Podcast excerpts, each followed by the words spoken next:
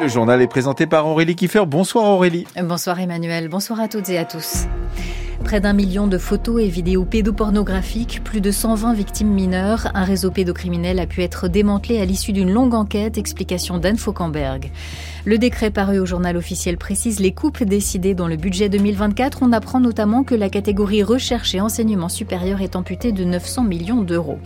Aux États-Unis, la Cour suprême de l'Alabama assimile les embryons congelés à des enfants. Une université suspend ses traitements relatifs aux fécondations in vitro, récit de Loïc Loury. Et le dossier de ce journal sera consacré aux artistes russes opposés à la guerre en Ukraine. Dans quelles mesures parviennent-ils encore à se produire? Nous le verrons avec Louis-Valentin Lopez. C'est une enquête de longue haleine qui a permis le démantèlement d'un groupe de pédocriminels principalement français.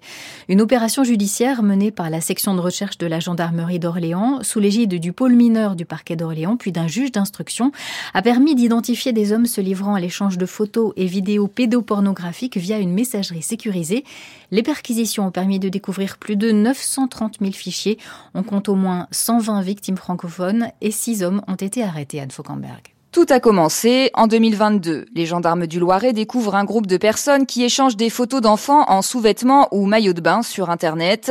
Des photos dérangeantes, mais rien d'illégal. Sauf que cette page Internet sert en réalité de point de contact pour les prédateurs sexuels qui se retrouvent ensuite sur deux groupes de la messagerie sécurisée et anonyme russe ICQ.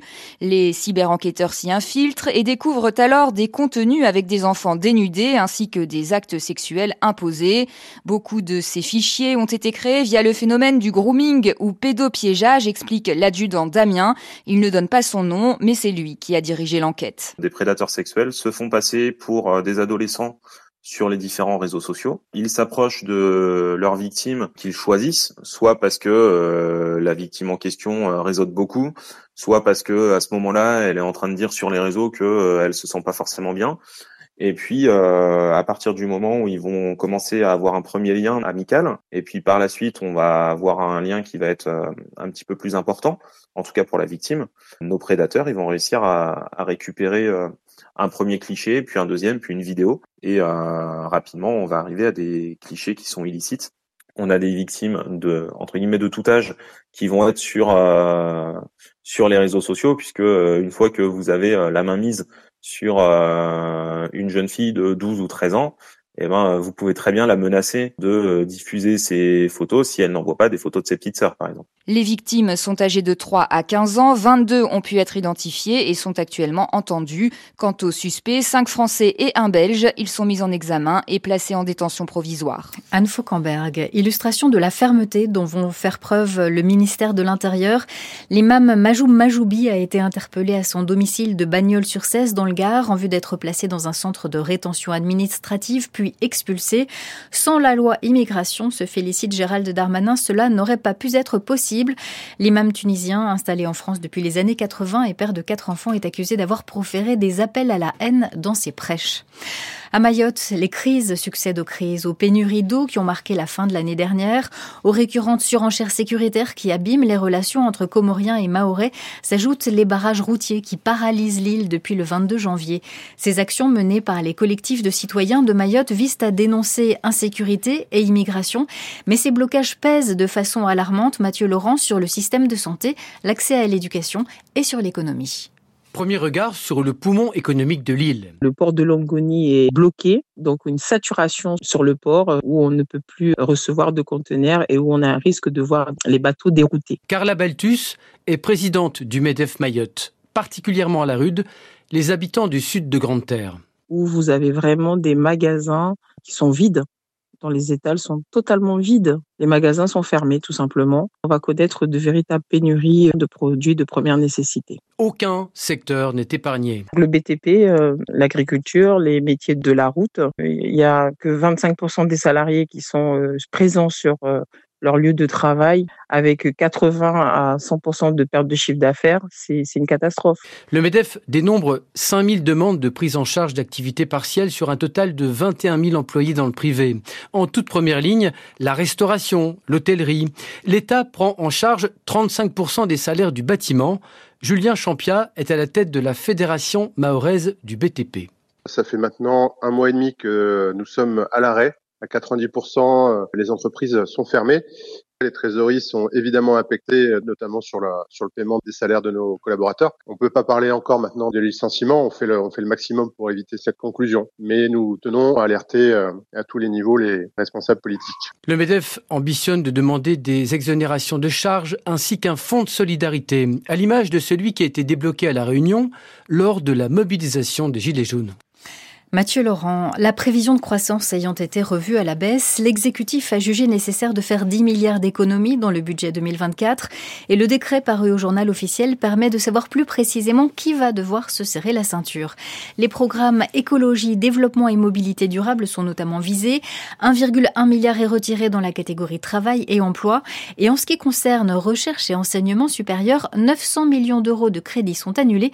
De quoi faire grincer des dents les chercheurs, Cécile de Carvasdoué. Oui, bonsoir Aurélie. 904 millions d'euros exactement en moins pour la recherche et l'enseignement supérieur. C'est 9% de l'effort global sur les 10 milliards d'euros décidés par le gouvernement. Beaucoup plus donc que ce que représente finalement le budget de la recherche dans le budget de l'État. Surtout, c'est 3% en moins pour ce budget qui concerne la recherche publique mais aussi l'enseignement supérieur et la vie étudiante. Un budget qui avait été annoncé comme augmentant justement de 3% en 2024 et qui voit donc cette augmentation promise supprimée. Le ministre ministère répond que cette baisse de budget n'affectera pas les moyens de fonctionnement, mais qu'il s'agira de reporter des projets immobiliers ou d'investissements d'équipements de recherche. Mais il dit aussi que les réserves de précaution, c'est-à-dire l'argent qui est prévu pour les besoins de fin d'année, seront d'ores et déjà sabrés en mois de février donc. Et c'est bien ce qui inquiète les enseignants-chercheurs, comme Anne Roger, elle est secrétaire du SNES SUP FSU, le syndicat majoritaire chez les enseignants-chercheurs. On a 80 millions d'euros en moins pour l'enseignement supérieur et la recherche. Ça fait à peu près un million de budget en moins pour chacune des universités. Avec un million de budget euh, sur chacune des universités, on pourrait créer 1300 postes. Alors qu'on sait qu'on a des départs à la retraite massifs qui vont arriver, alors qu'on sait qu'on fonctionne déjà en sous-encadrement, euh, les 110 millions en moins euh, sur, pour, la recherche dans le domaine de l'énergie et du développement durable, alors qu'on nous annonce que la transition énergétique est une priorité, qu'il faut que, que l'État s'en occupe, etc. Donc les décisions sont catastrophiques et elles sont surtout en parfaite contradiction avec le discours d'Emmanuel Macron du 7 décembre qui annonçait un avenir incroyable à la recherche française car cette coupe budgétaire concerne également la vie étudiante qui perd 125 millions d'euros. Le ministère assure que le logement et la restauration des étudiants seront préservés, mais il ne mentionne pas les bourses d'études. Cécile de Carvasdoué, près de 700 millions d'euros sont retirés euh, du budget de l'éducation nationale, ce qui fait vivement protester le SNES FSU. Le Premier ministre avait promis la main sur le cœur qu'il emmenait l'éducation nationale à Matignon. Visiblement, il a surtout emmené le budget, déclare euh, Sophie Vénétité, secrétaire générale du syndicat enseignant. Après l'écologiste suédoise Greta Thunberg, le rapporteur spécial de l'ONU, Michel Forst, vient rencontrer les opposants à la construction de l'autoroute Toulouse-Castres. Les anti-A69 ont mis en place une zone à défendre que les forces de l'ordre tentent de détruire. Les activistes se sont installés en hauteur dans les arbres pour empêcher les ouvriers de les tailler et les gendarmes issus de la cellule nationale d'appui à la mobilité spécialisée dans l'escalade tentent régulièrement d'intervenir. Le collectif La Voix est libre les accuse de harcèlement psychologique et de mise en danger d'autrui. Écoutez Ubac, un activiste de première ligne. Les grimpeurs de la CNAMO, donc des gendarmes d'élite, sont là depuis euh, trois ou quatre jours, je ne sais plus, quatre jours. Et euh, tous les jours, c'est des mises en danger euh, en approchant avec les machines, en ne demandant pas aux ouvriers en bas d'arrêter les abattages, alors que les arbres sont sur nos trajectoires ou des trajectoires dangereuses pour nous. Il y a eu deux nuits, enfin trois nuits, mais surtout deux avec euh, des CRS qui nous empêchaient de dormir par euh, des méthodes euh, d'insultes, des méthodes de bruit, de sifflets, d'alarmes, de menaces de viol à l'encontre d'une d'une grimpeuse. Aujourd'hui, on a un des grimpeurs qui était en, que depuis quasiment trois jours en grève de la soif, qui avait repris son hydratation hier. Son état s'est extrêmement dégradé. Il était quasiment inconscient. Il n'y avait que ses paupières qui répondaient. Dites-moi, est-ce que Michel Frost s'est bien rendu aujourd'hui sur le site euh, pour vous rencontrer? Oui, il est venu. Euh, alors de façon très très contrainte. Euh, au moment où il était là, il n'y avait plus une tronçonneuse. Les gendarmes se sont la plupart reculés. Il y en avait qui étaient à côté de la nacelle et proche de nous. Il n'y avait aucune aucune violence à ce moment-là. Il n'y avait rien. À peine quitté la forêt, les abattages ont recommencé, des abattages dangereux. UBAC, activiste anti-A69 joint par Noé Le Mantec. L'Élysée fait savoir qu'au Salon de l'Agriculture samedi, le chef de l'État tiendra un grand débat qu'il souhaite ouvert et franc. Il est prêt à échanger avec les agriculteurs mais aussi des associations de défense de l'environnement et à aborder tous les sujets. Comment doit-on considérer les embryons humains conservés par congélation? Pour la Cour suprême de l'Alabama, dans le sud des États-Unis, les embryons congelés sont des enfants. Point final. La décision prise vendredi fait depuis couler beaucoup d'encre aux États-Unis. Elle est critiquée jusqu'à la Maison-Blanche, car cela pourrait avoir des conséquences majeures sur les procédures de fécondation in vitro, Loïc Laurie. Avant même sa naissance, l'être humain est à l'image de Dieu et ne peut donc pas être détruit sans atteindre à sa gloire. Les mots semblent tout droit sortis d'un prêche, ce sont pourtant bien ceux d'un arrêt rendu vendredi dernier par la Cour suprême de l'Alabama. Dans leur décision, les magistrats affirment que les embryons congelés doivent être considérés comme des enfants, cela faisant suite à la plainte de trois couples qui réclamaient des dommages et intérêts après la destruction de leurs embryons dans une clinique de fertilité Reste à connaître les implications d'une telle décision très floue jusque-là, reconnaissent les associations, tout en s'inquiétant pour l'avenir de la fécondation in vitro. Une faculté médicale de l'Alabama d'ores et déjà a mis la procédure sur pause pour étudier ses options. Cet arrêt, affirme la Maison-Blanche, reflète en tout cas exactement le genre de chaos auquel on s'attendait après la suppression du droit fédéral à l'avortement. Ironique, soulignent certaines associations, de voir des anti-avortements se féliciter aujourd'hui d'une décision qui pourrait empêcher des femmes de faire des enfants. Loïc Laurie à New York pour France Culture. Israël bombarde la ville de Rafah dans le sud de la bande de Gaza pendant qu'en parallèle de difficiles pourparlers se prolongent dans l'espoir d'instaurer une trêve dans le territoire palestinien. La situation humanitaire est toujours plus alarmante à Gaza.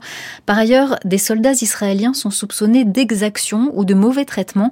Des vidéos choquantes ont été publiées ces dernières semaines. L'armée israélienne a donc ouvert une enquête interne, Étienne Monin, enquête qui pourrait déboucher sur des poursuites pénales. Dans cette guerre à ciel ouvert sur les réseaux sociaux, c'est l'une des vidéos qui alerte sur le comportement de certains soldats. On y voit un jeune homme qui montre un collier à l'image, récupéré lors des opérations militaires dans Gaza pour sa fiancée. Depuis plusieurs semaines, des images choquantes circulent sur Internet.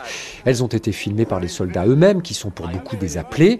Elles ont choqué la communauté internationale, puis la hiérarchie militaire qui est intervenue la semaine dernière. Aujourd'hui, la procureure générale de l'armée a envoyé un courrier à tous les commandants. Elle leur demande de mener des enquêtes internes pour vérifier les cas. Les comportements sont jugés contraires à la moralité de l'armée. Ils concernent des traitements violents et dégradants contre des prisonniers, du pillage, des destructions de marchandises ou de biens et des propos insultants. Ils pourraient donner lieu à des poursuites disciplinaires ou pénales, d'après la procureure générale. L'armée israélienne se définit comme la plus morale du monde. Israël est actuellement sous le coup d'une procédure devant la Cour de justice internationale pour la façon dont elle mène cette guerre Étienne Monin à Jérusalem. Le ministre français des Armées met en cause la Russie, l'accusant de tentative de prise de contrôle sur des patrouilles françaises en mer Noire. Sébastien Lecornu assure qu'il y a un mois, un système de contrôle aérien russe a menacé d'abattre des avions français dans la région et il estime que la Russie joue avec les seuils d'agressivité, Thomas Giraudot. Moscou joue avec les nerfs des Européens, teste leur réponse face à des provocations. Ce n'est pas la première fois ces derniers mois que la Russie menace directement des appareils européens en mer Noire, ou depuis l'invasion de la Crimée, Moscou considère qu'une partie des eaux territoriales de l'Ukraine sont passées sous pavillon russe, explique le général Michel Yakovlev, ancien vice-chef d'état-major au sein de l'OTAN. Euh, il y a eu euh, en mars l'année dernière un drone qui a été abattu par euh, les Russes. Il y a un gros avion de reconnaissance électronique qui a subi des manœuvres très dangereuses. Donc c'est un peu une tendance lourde de nous encourager à pas venir chatouiller de trop près. Ceci dit, les Russes ont des raisons objectives de faire ça, c'est qu'ils sont convaincus qu'une partie du ciblage et en particulier sur leur flotte, a été fait grâce à des avions occidentaux. Moscou est certain que l'armée ukrainienne a pu couler le croiseur Moskva au début de la guerre il y a deux ans grâce à l'aide d'appareils étrangers qui ont localisé le navire en mer Noire. Dans ce contexte, la menace brandie le mois dernier contre les avions français ne surprend pas le général Yakovlev. D'une façon générale, tout ce qui vole d'occidental en mer Noire pour les Russes contribue à l'effort de guerre ukrainien. Et donc est dans une certaine mesure une cible légitime. Maintenant, euh, allumer des radars, des conduites de tir pour ce qu'on appelle illuminer des avions, c'est quelque chose qui se fait assez routinièrement. C'est un signal au sens dégage de là. Tant qu'ils n'auront pas tiré sur un de nos avions, on ne sera pas encore dans l'escalade. Ces menaces répétées restent pour l'instant à l'état d'intimidation, mais qui montent crescendo. Les Occidentaux vont devoir envoyer un signe clair au Kremlin pour siffler la fin de la partie, estime l'ancien membre de l'OTAN. Il faut selon lui fournir des missiles longue portée à l'Ukraine afin de frapper les positions russes. Depuis le début de l'invasion de l'Ukraine, les artistes russes pro-Poutine, comme le chef d'orchestre Valéry Gergiev, n'ont aucun mal à se produire en Russie. Mais qu'en est-il de ceux qui sont contre la guerre? C'est ce que nous allons voir avec vous, Louis-Valentin Lopez. Bonsoir. Bonsoir. Un certain nombre de musiciens russes opposés au conflit tentent leur chance à l'étranger, en France notamment, car jouer en Russie n'est tout simplement pour eux plus concevable. Lorsque nous rencontrions Ivan Velikanov en septembre, il avait pour projet de s'installer à Paris. Aujourd'hui, le chef d'orchestre habite entre la France, le Monténégro et la Russie, un pays où il dirige toujours des concerts mais de moins en moins car il s'exprime ouvertement contre la guerre. Je suis interdit, on peut dire presque officiellement, à Moscou. Dans quelques mois, je serai interdit absolument à Russie. Ivan Velikanov cherche donc des opportunités ailleurs. En France euh, et dans toute l'Europe, parce que je dois vivre, j'ai les enfants, je ne veux pas fermer ma bouche et à Russie, c'est très probablement pas possible. S'il continue de se produire en Russie, c'est hors de question pour d'autres artistes réfugiés en France depuis deux ans. J'ai arrivé avec ma famille, avec trois enfants. Ça a pris du temps et des efforts pour euh, commencer à trouver des connexions avec nouvelles situations, nouvelles euh, pays. Dimitri Kouriansky est compositeur de musique contemporaine. Il a fait une croix sur la Russie. Euh, on ne va pas rentrer. On, on, a installé ici, pour les enfants, c'est très important. Ils parlent français déjà. Pour le petit, il va être bilingue, donc on ne veut pas les bouger et stresser encore. Le compositeur russe reçoit toujours des commandes en France, des propositions pour renseigner, sans doute même plus qu'il y a deux ans, dit-il. Tout comme Nikita Mondoyants, établi à Wissembourg en Alsace, il a décroché, comme beaucoup d'artistes russes, le passeport talent. C'est un statut très important pour les artistes. Ça me permet de développer mes activités ici en France.